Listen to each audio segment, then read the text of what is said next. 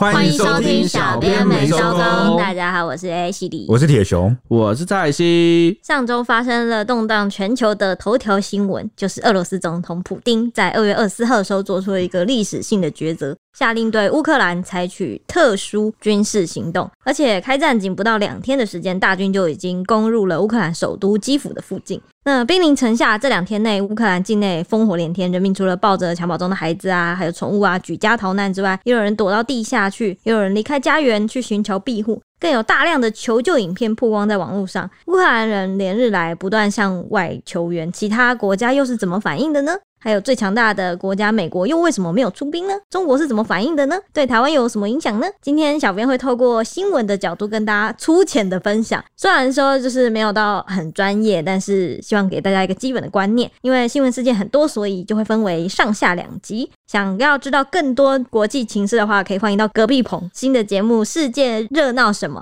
收听台大政治系教授杨永明主持的一个，就是算是他是比较算是精辟分析啊。那我们这边给的就是比较算是基础概念，这样、嗯、就是如果你完全不了解的话，我们就是简单的把来龙去脉讲清楚。那因为今天时间不是很多，那我们就赶快进入正题吧。赶紧开始，毕竟你给的那个你知道吗？哦，对，你的是真的多，我写的内容很多，所以跟这个 道歉。毕竟这几天的事件真的是新闻都是非常多啦。请他准备一个，请他准备一个，为什么俄罗斯要出兵？他给我写了一篇论文来，我说你这个你要在我节目上讲是吧？好，有了大删减了，大删减了。OK，首先无可避免的就是大家一定会很好奇，为什么俄罗斯要对乌克兰采取特殊军事行动？特殊军事行动这个说法是俄罗斯的说法。对，其实就是直接挥兵啦，就开战啦。对，其实就是出兵了。那就可能有些人的那个立场啊，看待事情的立场不同，然后就会采用不同的说法。那没关系，我们这边简单讲。我们先来看乌克兰境内的族群组成啊，因为这是算是很多事情的原因啊。首先，它的主体是乌克兰族，占了七十八趴左右，然后其次才是这个俄罗斯族，占了十七点三趴。大家可以看到这个比例哦，是蛮悬殊的啦。那这个俄罗斯裔大多集中在哪里呢？集中在乌克兰南边的克里米亚。哦，在当地俄罗斯裔占了近六成，那其余呢，则是这个因为地理位置跟历史关系啊，大多集中在乌东地区。啊，有了这个认知之后呢，一切的源头就可以从二零一三年开始讲起了。当时乌克兰啊，为了加入欧盟，其实做了很多年的努力，因为他们大概从二零零四年、二零零五年开始就大致抵定了自己要加入欧盟，所以是做了蛮多年努力，一直到二零一三年的时候，时任乌克兰总统的亚努科维奇突然拒签与欧盟的经济合作协定。这就引起了国内群众的不满，嗯，好，甚至在这个二零一三年底啊，爆发了反政府的示威。当时民调有过半数都是亲欧啦，希望加入欧盟，好，所以会爆发这个示威也不太意外。那特别是年轻人。为什么呢？因为你加入欧盟之后，首要可以享受它的这个市场，然后这个可以在各个成员国之间工作啊、读书、养老啊、流动。哎、欸，我记得我那时候去欧洲旅游的时候，就有这个很深刻的感受。很久以前，很久以前，不要觉得我是有钱人，就是你去欧洲，就是经过各国那个，因为他们边境其实都是国土是连在一起，对对对，所以你就是入境的时候，其实就是给个 pass，给个 pass，就是在欧盟你在各个地区旅游是非常方便的。嗯，而且啊，加入欧盟之后啊，在欧元也是很好用。这个欧盟还提供了三点四亿人口的市场，比美国还大，因为美国人口大概三点二亿多。嗯，哦，所以呢，这个对需要改善这个就业环境啊，跟经济活动的这个年轻人来说特别有吸引力。嗯。所以，当他们的总统哦亚努科维奇拒签啊，哈，很自然就会让人民认为说，是不是遭受到了来自俄罗斯的压力？因为这个总统呢，他其实是亲俄派，嗯，再加上俄罗斯其实一直都蛮忌讳这个北约势力向东扩张。而且乌克兰其实就是紧邻俄罗斯啦，就是、对对，就在隔壁啦，家门口了。对。那至于进一步激化示威的原因呢？还有一点就是当时这个亚努科维奇下令特种警察部队，就是这个金标特种部队啊，暴力镇压，它导致了八十二死啊，有破千人的这个受伤。后来这个国内的情势啊，一直没有办法压下来啊。亲欧派控制的国会也趁机就是发动了弹劾，但是这个亚努科维奇他拒绝辞职哦，还向这个普丁去求援。那最后是怎么样呢？最后是普丁啊派了特种部队来把他救出。哦，真的派人来救了。对，然后也流亡到俄罗斯。那你作为一个乌克兰的民众，你可能感觉上就会觉得有点……我看到我已经能想象那个那个特种部队在那边那个伞兵降落下来救他的画面。对，就是我我也不知道他怎么逃出去啊。因为这个是很后来，这个普丁自己亲口也有还原这件事。哎、欸，我记得那个时候暴动的时候，我们国内新闻好像也闹蛮大，因为有一个乌克兰正媒有出来拍影片，说他们需要大家的支持，不然什么政府会一个一个把我们都杀掉什么？哦，因为你看亲俄派的总统啊，拒绝签署加入欧盟的这个协定，又下令这个特种部队镇压，然后又在俄罗斯普京的授意下被这个俄国的特种部队救走。救走哦，所以这一连串的这个事件呐、啊，哦，就导致了他们这个感受哦不是很好。那也正是因为这一系列的政治危机啊，最终导致了这个基辅的新政权上台，就变成是亲欧派了啦。那也引发了这个乌克兰东部啊跟南部地区的居民抗议。因为我们刚刚前面不是有提到说，乌克兰境内有十七点三趴的俄罗斯裔嘛？对，他们大多都集中在这个南部地区的这个克里米亚啊，跟东部地区的这个顿巴斯克，对对对对对，两个地区这样。那个。顿巴斯地区那边，嗯，没错。那他们就抗议了。当时啊，甚至还引发这个一系列政治危机，还引发了这个克里米亚自治共和国的总理啊，向俄罗斯求援。就南边，那俄军听到这个呼唤啊，也就从善如流的，好回应了这项要求。在六天后啊，没有带徽章的俄罗斯蒙面部队占领了克里米亚最高议会，夺下了克里米亚全境的战略要地。好，接着在克里米亚成立了亲俄政府。那这个当地的这个乌克兰守军也没有办法哦，这势力悬太悬殊了，就直接撤出了克里米亚。那这个克里米亚当地啊，就办了一个公投啊，要准备就是加入俄罗斯，那就正式脱离乌克兰了啦。但是这个公投并没有被乌克兰或国际社会普遍承认啦。嗯，但不承认也没用啊，因为克里米亚就此就纳入了俄罗斯的版图。那也是因为俄罗斯入侵克里米亚这件事，二零一四年这件事情。被认为说是破坏了那个布达佩斯的备忘录，然后所做的协定就是要保证这个乌克兰的领土主权完整嘛。对，也就是从这一件事开始，这个俄国跟美国的关系，还有这个俄欧关系啊，至今都一直没有得到改善。嗯，原本他们是那个 G 八工业国，对，组织就是他们的这个关系是很好，然后甚至北约跟俄罗斯的合作啊达到了高峰，因为那时候美国在反恐。嗯，结果就因为这件事，全面就是就停摆了。对，就降到冰点这样。结果克里米亚事件的后续效应，居然还没有因此结束，还连带引发了这个顿巴斯的战争，就是我们这最近比较常听到乌东战争啊，就是乌克兰的东边有两个州，就是顿内茨克州跟卢甘斯克州。嗯，他们那边也是有大量的亲俄裔，就是俄罗斯裔。也有很多亲俄的民众，嗯也跟着哦有样学样，就占领了政府的建筑物、行政大楼，还在当地升起了这个俄罗斯的国旗。所以从这一刻起啊，乌克兰就是算爆发了内战。那期间呢，这两个地方持续受到俄罗斯的军援，双方打得如火如荼，还间接导致了当时大家不知道有没有印象，就是马来西亚就是航空的十七号班机也被击落。有印象，蛮蛮衰的。因为那时候好像也是很那原本那阵子空难很多，然后突然又出生，结果这一期后来发现是因为战争被打下来，真的超扯的。对，所以我这边简单的整理一下，就是因为刚前面的这个政治危机，然后觉得这个亲欧派的政权上台了，让这几个比较亲俄的地方的民众啊感到不满，啊，甚至觉得好像很被压迫，所以克里米亚先在俄军的介入下就独立，然后最后又加入了这个俄罗斯的版图。那连带这个顿巴斯，呃，也就是顿内茨克州跟卢甘斯克州啊，也跟着哈，想要有样学样的，然后占领了当地的这个政府建筑物，然后想要独立。那后来在二零一四年跟二零一五年两次明斯克停火协议签署之后，双方的冲突就有所趋缓，因为乌克兰政府军其实要去一直去打仗也是很累的。再加上后来这个乌克兰政府在停火协议中同意给予这个东南部的这个两个州啊自治权，但条件是这两州必须留在乌克兰领土内哦。好，虽然说看起来好像有个落幕，但是其实这些地区的这个领导人啊多次表示不会放弃争取独立哦，所以这个亲俄派的民兵啊也就沿着这两个争议地区的边界啊继续跟乌克兰军方对峙。这几年一直有零星冲突，那就一直到了现在。嗯，OK，现在时间线终于接上了，就我们接到这个月发生的事情，也就是俄罗斯总统普京啊，二月二十四日宣布对乌克兰进行特别军事行动。那他的这个在电视演说上是怎么讲的呢？他讲的内容是说，目标是要保护那些被基辅政权种族灭绝、虐待了八年的人民。我们将努力实现乌克兰的去军事化跟去纳粹化，并将那些对平民犯下无数血腥罪行的人给绳之以法。那美国媒体就认为说，这个普京的核心观点啊是这样看的。我跟你分析分析这些。我记得蔡西还有特别跟我讲说，普丁是二月二十一号的时候先签让他们两个独立的。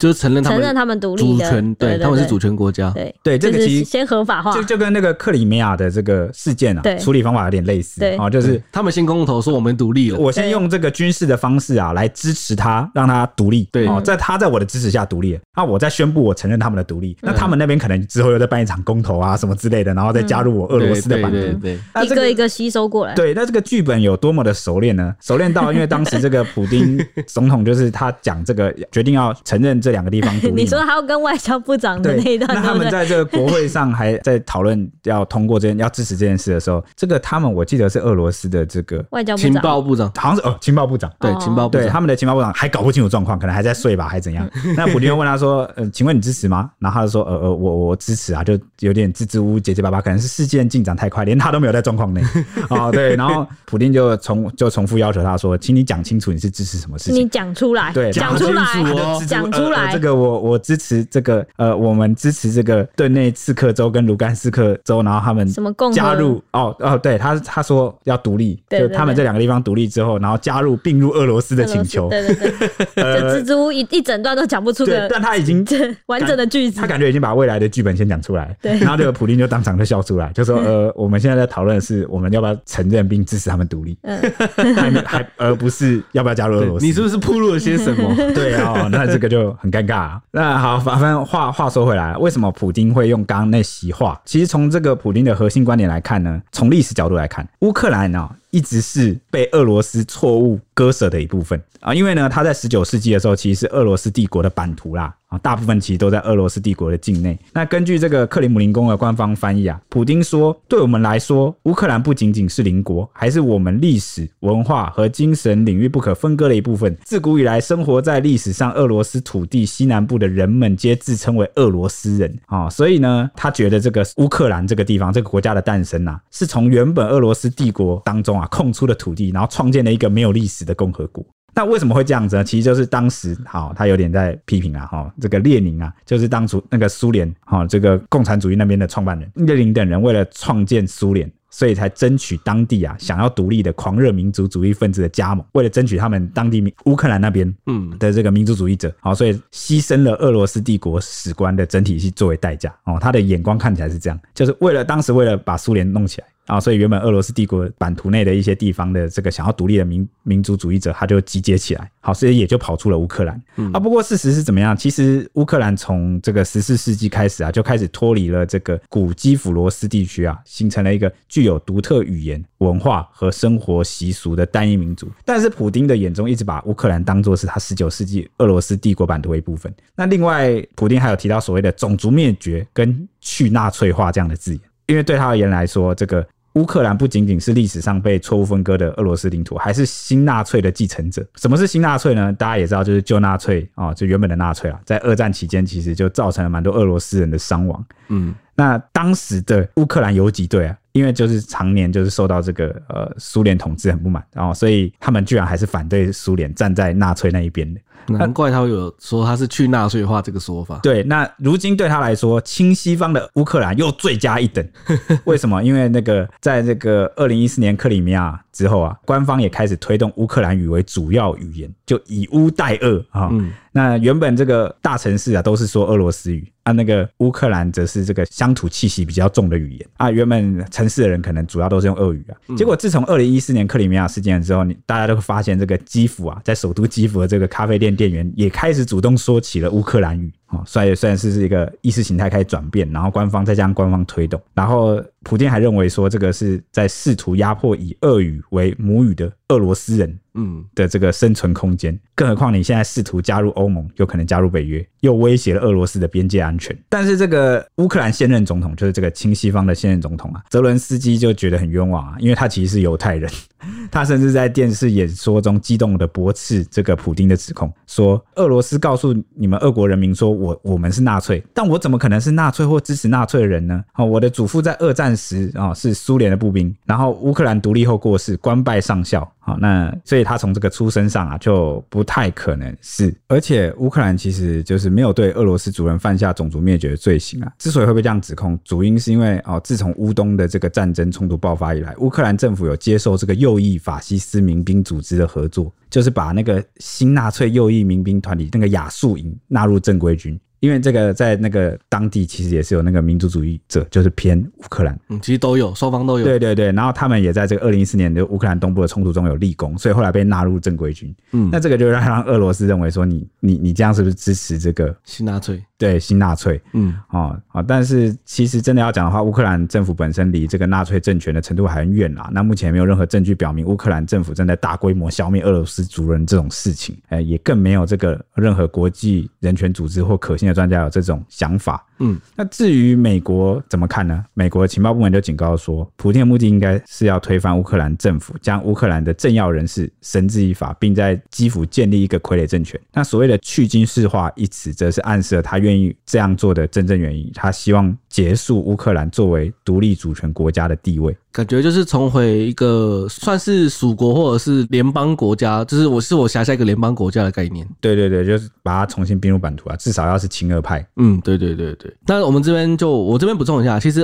俄罗斯他敢去跟就是乌克兰这样开战，那他究竟有多强呢？我这边从资源就是领土那些来分析一下，就是非军事的部分来分析一下。其实俄罗斯是目前就全世界领土面积最大的国家嘛，这个大家应该都有一点印象。然后它的人口数量位居世界第九。然后拥有一点四四亿人口啊，其实是蛮多的。那其中七十七趴居住在比较为发达的欧洲地区，那国土覆盖整个亚洲北部以及东欧嘛，它横跨十一个时区哦，所以它东边跟西边的时区就横跨十一个小时，这是非常的夸张。那它横盖的广泛的环境跟地形，就是它的地形，森林啊，然后温带啊，然后寒带啊，苔原啊，它其实是蛮蛮多复杂地形的，拥有全世界最大的森林储备，以及含有世界约四分之一的淡水湖泊。截至二零二零年，俄罗斯根据国民生产总值为世界第十一大经济体。那根据购买力评价为世界第六大经济体，哇，它其实的经济体量是蛮大的。那俄罗斯还拥有世界上最大储量的矿产及能源资源，就是天然气啊、矿啊、煤啊那些铁有那些各种资源这样子。目前是世界上最大的天然气输出国，然后石油输出则是排行第二，仅次于沙乌地阿拉伯。俄罗斯就它是目前被公认的是世界大国之一嘛，它拥有核武，那也曾是前面有提到的是八大工业国之一，就 G 八。但是因为就是刚才有讲到，它并吞克里米亚之后。就被暂停了成员身份。没错，如果我这么强，我应该是觉得我够强了，没有想过哦。但是之后可能会提到他为什么要那个入侵乌克兰。好，嗯，这之后再讲。啊，网友好奇什么呢？本频道、本节目最受大家欢迎的，当然不是讲新闻了，就是网友讨论什么，跟我们讲一些干话，还有还有我们互相吐槽的部分。那当然，这部分也代表台湾人最关注的部分，所以可以介绍给大家听一下。这次乌俄冲突呢，当然也有网上引发很大的讨论。以下就会介绍的时候会穿插几则 PPT 啊，或者是论坛上问卦的话题，带出大家心目中最大的疑问是什么？第一题就是刚刚为什么会提到俄罗斯有多强这件事情，网友就好奇说，全球的战力排行是怎么样的呢？PTT 就有乡民贴出了一份二零二二年全球的军力排名，是由这个知名军事网站全球火力 Global Firepower，简称 GFP 所公布的一个排行，前三名是美国、俄罗斯和中国，那乌克兰呢排名第几？要不要猜？乌克兰哦，他能抵抗这么久，至少有个前前前五十，前五十，你是不是太小看他了？我觉得前三十或前二十都有可能。好，乌克兰排名第二十二名。值得注意的就是呢，台湾还比乌克兰高一名哦，是二十一名呢。那看着乌克兰在面临亡国之际，这个有乡民就觉得说创了一弹，然后就问说，如果俄罗斯打乌克兰几乎是碾压的话，可能几天内结束，那中国打台湾要几天呢？哎，这个问题真的是要问。问到一百年后都还会问不完吧？网友很多都直接选择躺平，说几个小时吧，谦卑还没喊完就亡国了，应该是用几个小时，不是用天数来算。前期都是先撑着等外援啊，伞兵直接占领总统府，军心就垮了。昨日富汉，今日克兰，明日台湾，这句话这几天好像一直出现。大家怎么对我们的国军这么没有信心？其实我们还是要给国军，就是他们还是有在训练，还是有在戒备，其实还是有新装备，一直有在更新的。我觉得不需要这么的没有信心呐、啊。而且伞兵直接占领从龙府，你是不是没有想过，那伞兵是要直接过来？你以为是直接从炮弹射过来吗？不是，他是要飞机要过来的。我们有防空，我们有空防，大家不要这样。对，大家可能不知道，那个台湾其实是世界上很有名的刺猬岛。为什么呢？因为我们的防空密度是全世界排名第二。那第一是谁？第一是以色列。哦，我刚刚想问这个问题，会很失礼。很惊人的这个防空 火力，真的很强。我们的防空飞弹真的太多太。防空是什么意思啊？防空就是专门就是呃，人家如果射飞弹啊或是飞机要飞过来，那个防空导弹会咻过去，就是把它拦截下来，把它把它打下击落。哦，有点像我们之前那个 熊三飞弹出事的那一次那种感觉对，但我们的熊很精准的设计又不一样，熊三飞弹是专门打海上。打海上。哦，对对，所以我们海空其实都有很多飞弹，我们真的是飞弹。我刚刚是不是泄露了什么机密？有吗？有没有？我们有吗？没有。所以不太可能这个空军或海军能够直接过来。对啊，你不能说你说空降就空降，没有人会这样的。他你真的要空降，你还先把我们所有防御设施打掉，哦，对吧？好好哦，谢谢你给我信心呢，蔡西。难度其实很高，对，真的。好好好，那大多数网友其实是跟蔡西一样有信心的，啊，都觉得说，不过他有信心的部分不是这个部分，他们是说呢，台湾有美国当靠山，还有空军跟海峡地域等等三项无敌的优势啊。关键还是在美国帮不帮？还有人提到有一个关键就是隔了一个台湾海峡是有差的，嗯，真的有差，有海可以挡差很多。还有人说呢，台湾军力排行有把台湾海峡算进去吗？还有人说台湾有黑水沟登陆战就没那么好打了，跨海攻打难度起码是十倍以上的。台湾海空军的实力战力，乌克兰是完全比不上的。那乌克兰主要是陆军还行，但是海空和陆军防空几乎是没有。这也告诉我们为什么现在战争海陆空不能偏废。还有地形差十万八千里，他们易攻难守，我们是反过来的。哦，对，因为那个一般传统的这个登陆战啊，就是打那个登陆作战啊，一般攻方要比啊守方多十倍以上的兵力才有胜算。对，那更何况这个是以前的算法了啊。嗯，现在现在如果要打的话，这个武器科技日新月异，打得越来越精准，杀伤力也变得更大。嗯。哇，要在这个完全掌握制空制海权的状况下登陆，我觉得蛮有困难。现在要其实其实也是蛮困难的。什么叫做要制空制海？就是因为它的运输船在这个运输的过程中，其实是没有什么保护力。对，你是不能被弱的，对，不能被人家攻击，所以你必须要完整百分之百的制空权哦，就是确保这个空中是你的，然后海上也是你的，不会人家空军或海军突然一个炮弹打过来，你的登陆船就对，因为登陆船里面可能是几百人、几千人，那个炸掉是对，那极惨。我也可以跟你说，为何大家这个军事专家。都看这个两岸开战局势比较乐观，主要就是因为现在对岸啊，也就是这个中华人民共和国，它的这个运兵能力啊，就两栖登陆的能力啊，就是你要集结很大量的兵就算了，你还有运输的能力，这个运输的能力还没到，对，然后再加上如果他要完全掌握制空制海权，确保他的运输能够安全顺畅的话，他就还要考虑，如果日本或者是美国或者是亚洲各国的这个空军海军如果介入的话，其实很危险，对。所以考虑点其实真的要非常多，所以不能只是就是对炸就好，人一定要来，不太可能啊。就是他如果对他人一定要，因为为什么他人一定要来，你知道吗？因为中共夺台的这个目标应该是全面占领，他的目标并不是只是摧毁台湾，而是要全部就是纳归版图。对，那如果是这个目标的话，他一定要登陆。嗯，对，对，那他也不可能飞弹过来一轮洗地破坏基础建设，不不太可能，因为这复原要很久。然后其次是你你很容易被谴责，其三是我而且对啊，你如果用这种洗地的方式炸的话，也很容易误伤平民。那国际的舆论完全。会对，会很很惨哦。现在有人在担心国际舆论吗？他们一定要担心，因为这个经济还是一个国家的命脉。可是俄罗斯这次就没在管呢。他们，我这个我觉得拉越长，他们会慢慢感受到苦果。对，而且其实制裁其实有慢慢在增加。对，因为他他们现在可能短时间内你感受不到，就是或者是你你可能你现在如果你是俄罗斯人，你在外面可能在国外可能刷卡或者你要上什么 Google Play 啊或什么都都被限制，对，现在是被限制的。嗯，好，那个制裁的部分我们是几乎算是没有纳入这今天的整理，因为我想要大家。听制裁应该听到会会想睡觉，因为我不知道他到底在讲什么，这样可能大家也没有什么感触，所以以制裁部分大部分来说都是以经济上来为主啦。对，那大家其次可能比较关心的就是这个俄罗斯到底有多强啊？在军事方面，就是跟这个乌克兰军力的悬殊有差别很大嘛。嗯，啊，因为其实有这个军事专家就认为说，乌克兰的军队已经更精良，装备更好，而且一般来说算是斗志比较高啊，大多都是愿意挺身捍卫国家，而且也有能力发动强烈反抗行动来重创俄军。那根据这个伦敦国际战略研究所啊的这个分析，俄罗斯啊，它的陆军的兵力啊，大概有二十八万人。嗯，那总军力啊达到了九十万人，哇，只达到了这个俄罗斯的十分之一，哇，所以军事分析专家就是说，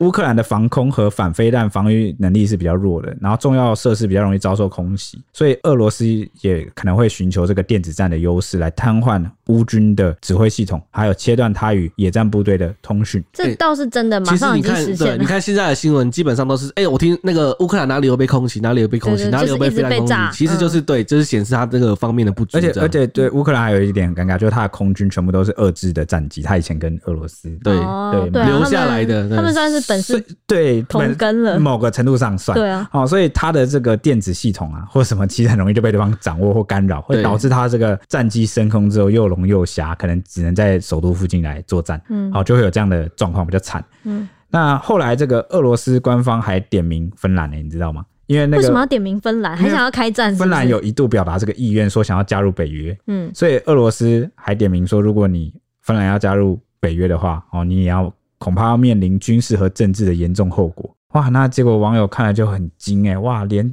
瑞典和芬兰很强哎，然后俄罗斯居然还敢这样讲，是吃错药吗？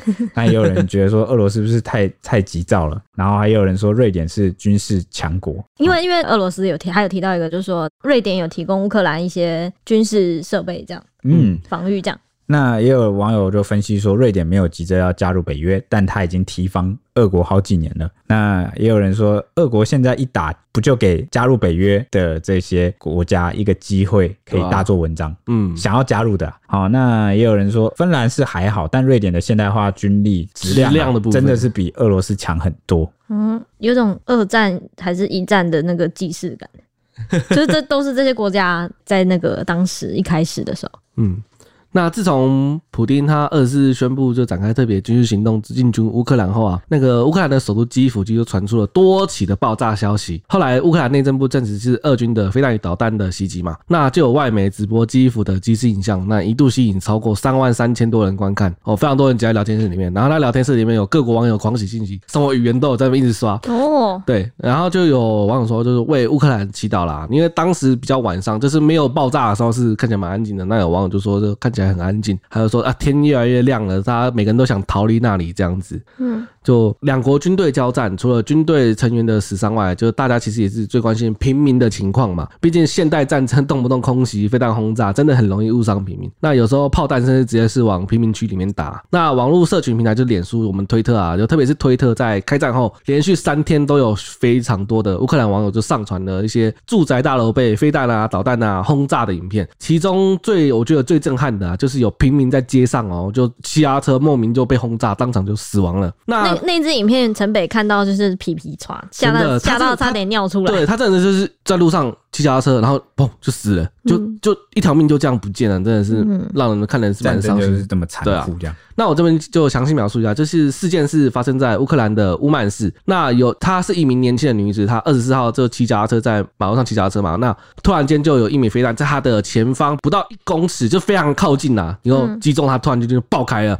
那瞬间产生了巨大的火光，这样子。那火光消失之后，他就倒在地上没有动静。那有另外一个角度的影片是有民众就是一边录影一边上前查看那女子的情况。那那当时那个女子已经被盖上了蓝外套，就躺在地上，已经就是明显已经死亡了这样子。此外，还有一个比较恐怖的影片，是有乌克兰民众他躲在家中，就是拿手机往窗户外面拍，结果。有一架俄罗斯战机俯冲而下，然后低空掠过住宅区的时候，在接近民宅时，突然射出两枚导弹，哇，那个画面真的是超恐怖的。那两枚导弹直接击中了民宅，那民宅就发生爆炸，吓得那个民众仓皇奔逃，家中孩子也受到惊吓，大哭这样子。那显见他的目标就是一般平民，哇，那个画面真的是一般我躲在家里莫名其妙被轰炸，这对啊，现代战争总会有人往平民射导弹这种行为，枪炮没有眼睛，有时候容易误伤误炸。对，我在想他是不是收错消息了，说这个地方有什么军事设施，不然总会往房民宅里面炸？真的是蛮恐怖的。嗯，那在我们录影就是二十六号这天，还有最新的消息指出，就是有一个住商混用的大楼啊，被导弹炸出一个非常大的洞。嗯，有那张照片也是流传蛮，对，是蛮惊悚的。所幸它是没有造成居民，就是没有居民的死亡啦，但是有蛮多人受伤的，算是一个不幸中的大幸。嗯，哎、欸，我记得你是不是那个铁雄还有写到一篇那个乌克兰有激烈反抗？哦，对，因为乌克兰一直会在粉砖公布他们的战果。就可能会说我们就是击退了多少，击毁了什么？哦，击毁了俄军多少台坦克啊，或战车啊，算是鼓舞士气的一环。对对对对，那也有拍影片哦，就是录影说，你看它，我们击落了几架飞机，哦，就可以看到那个战斗机啊，就迅速的坠毁在这个地面上，然后炸出火光。嗯，哦，那如果我是底下的军人，我看到我会觉得我会可能会欢呼。如果是乌军的话，对对，那乌克兰他们这个粉砖有多呛呢？啊，他们是陆军的粉砖，乌克兰陆军的粉砖啊，除了公布战果之外，还呛说，因为他们可能知道。俄军可能有事前准备这个尸袋，嗯，那他们就呛那个俄军说：“你们的四点五万个尸袋可能会不够装。”哇，这还蛮呛的，真的很呛，有多呛哈？那还有另外一个哦，就是平民视角也是一样哦，就是有这个基辅啊，首都基辅的民众拿手机往那个家里往外拍摄，就从窗外就看到有一个高速行驶的俄罗斯的装甲车，嗯，就一路在路上行驶嘛。那原本行驶好好的，他看到对象哦，有一台这个基辅一般民众的民用轿车，好正在行进中开过来，他竟然突然啊往左拐，哦，就是马上调转车头。装甲车马上调转车头，冲过去碾那个一般的轿车，很明显是民用轿车。然后结果呢，直接把那个民用轿车碾成铁饼。哇，好恐怖！为什么要这样啊？然后碾成铁饼，碾完之后确定碾碾爆碾扁之后，然后才慢慢后退，然后开走。啊，对，就不知道是什么目的啊，不知道是车祸还是什么，但是很难让人相信，因为那条是笔直的道路，它是突然就是、那个、就没有理由会突然会转弯或回转。对对对，他就突然转过去去碾他。好，那后来这个装甲车走了之后，附近的民众就吓坏了嘛，就赶紧的就是跑上去，然后就是看看这个驾驶。有没有怎么样？结果把这个铁饼啊扒开，就有很多零件这样扒开，然后破坏车体之后，然后发现里面的这个白发苍苍的这个驾驶啊，这个很年事已高的驾驶，居然算是只受轻伤哦，没有什么大碍。哇，这是奇迹耶！什么意思啊？这样怎么这样怎么可能啊？但因为那个，然后那个驾驶也一脸很惊恐，然后不知道发生什么事，然后就是被救出来这样。那这个相关的影片就被公布在这个推特哦，这还疯传哦，很多媒体报道这件事，因为这个太太离奇了。对啊，就是。前面这件事很恐怖，那后面这个事的结局居然还好，这个驾驶还好，还好没有死亡，不然、嗯、哇。好，后面真的接着就是来到俄罗斯，真的要开战，真的开战了。俄军原本只是宣告了特殊军事行动嘛，结果不到两天的时间，战车还有部队都已经来到了乌克兰首都基辅附近，双方展开了激烈的交火。后来乌克兰总统就很绝望的喊话说，北约盟国对俄罗斯的侵略是无动于衷，所以他们被迫要孤军奋战，然后没有任何人跟他们并肩作战。而且他说，具有战略地位的蛇岛也已经被俄军占领了，岛上所有士兵都全数阵亡。那乌克兰是从北东南面。被全面的入侵包夹，有一名美国国防的官员就有说，俄军其实还没有倾巢而出，在推进的过程中，好像有遇到比预期中更大障碍。在这个更大障碍呢，指的其实就是乌克兰人的抵抗。他还说呢，俄罗斯还没有建立对乌克兰上方领空的控制能力，也还没有达到能发动电子作战的范围。那美国官员就有强调说，俄罗斯还没有动员部署在乌克兰周围的大多数的部队，估计目前只动用到三分之一的部队致力于在进攻上面。另外，就有网友看到新闻上说，有在乌克兰的台湾人受访的时候，就说疑惑的发文说：“请问现在乌克兰和俄罗斯是真的开打了吗？不是才说乌克兰的台人老神在在，要台湾的家人和亲戚不要恐慌的吗？”结果其他网友就纷纷回应说：“乌克兰各地都被炸啊，还在安慰只打东部吗？台湾还在后知后觉吗？说绝亲不怕，那个台湾比乌克兰还重要十倍，曾经老神在在，现在与神同行。”还有网友说：“就说制裁有啥用？出兵才是真的，就是有你这种后知后觉的人。”哎，为什么突然大家在骂他？就是觉得说，哦，就你还在呛，你还在待什么？其他人不是在乌克兰吗？没有，他是看到有那个在乌克兰的台湾人。对。哦，然后他在好奇说，是不是真的有打起来这样？对对对对对，因为那个时候可能乌克兰的人还没有感觉到战争近了吧？嗯，也许是这样。而且我记得我有看到有以前就是呃，我们其实台湾其实蛮多乌克兰来工作的人，对，美女都几乎都是美女们。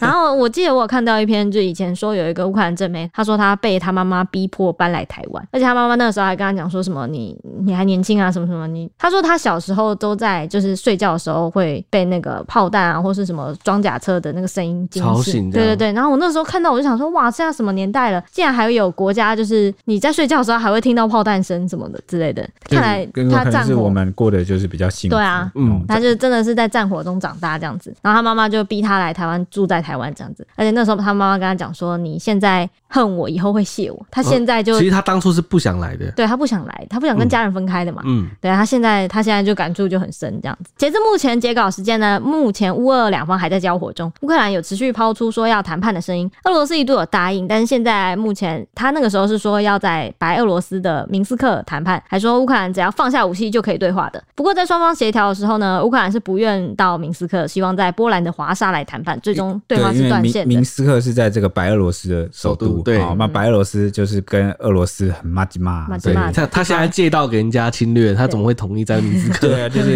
让我去类似敌营的地方 谈判，我不愿意。对对对，所以目前对话断线是宣告破局，就没有共识。对对，没有共识。那俄罗斯方面呢，国内也是有掀起反战潮，而且这个俄罗斯人人塞爆大街，都高喊要普丁住手。这样，下一集我们会谈到台湾的部分，所以敬请大家期待喽。以上是今天的节目时间，我要进入我的天气预报了。没问题，那我们就交给 Ashley 啦。未来这一个礼拜的天气呢，跟上个礼拜又湿又冷、湿冷冻骨的那个寒冷天气完全是不一样的。毕竟已经入春了嘛，是比较舒适而且水汽会减少的天气。期间虽然有几波冷空气会南下，但是影响期间其实只有一天时间而已，隔天就会开始减弱。所以除去这一天，北台湾的高温会稍微降下来，大概降到二十几度之外呢，其余的区域感受其实是不明显的。所以未来一周呢，礼拜一、礼拜二东北季风会减弱，台湾附近会吹起一个非常温暖的东南风，东半部地区高温可以来到二十四到二十六度，西半部的高温甚至可以到二十九度，非常的温暖舒适。那水汽还会进一步的减少，各地大多都是多云到晴，然后只有东半部地区跟北部山区有零星的降雨，像是我们这几天北台湾也已经放晴了，哇，看到阳光整个是黑皮到不行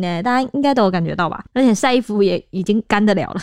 好，到了礼拜三呢，东北季风增强，北台湾高温略降，然后。然后回到会二十度左右这样子，中南部的温度则变化不大，北部跟东半部地区有局部的短暂雨，其他地区则是多云到晴。这种天气会一路下去到礼拜四、礼拜五，东北季风减弱，北台湾气温又会上升了，那降降雨就会减到东半部地区，北部还有偏山区的地方会降雨，其他地区一样是多云到晴。礼拜六虽然还有一波冷空气会增强，不过北台湾天气会稍微转凉一点点而已，降雨区域是以北部跟东半部地区局部短暂雨为主，其他地区还是一样多云到晴的天气，所以未来一周其实算是一个春天。的春暖花开的感觉的一个礼拜。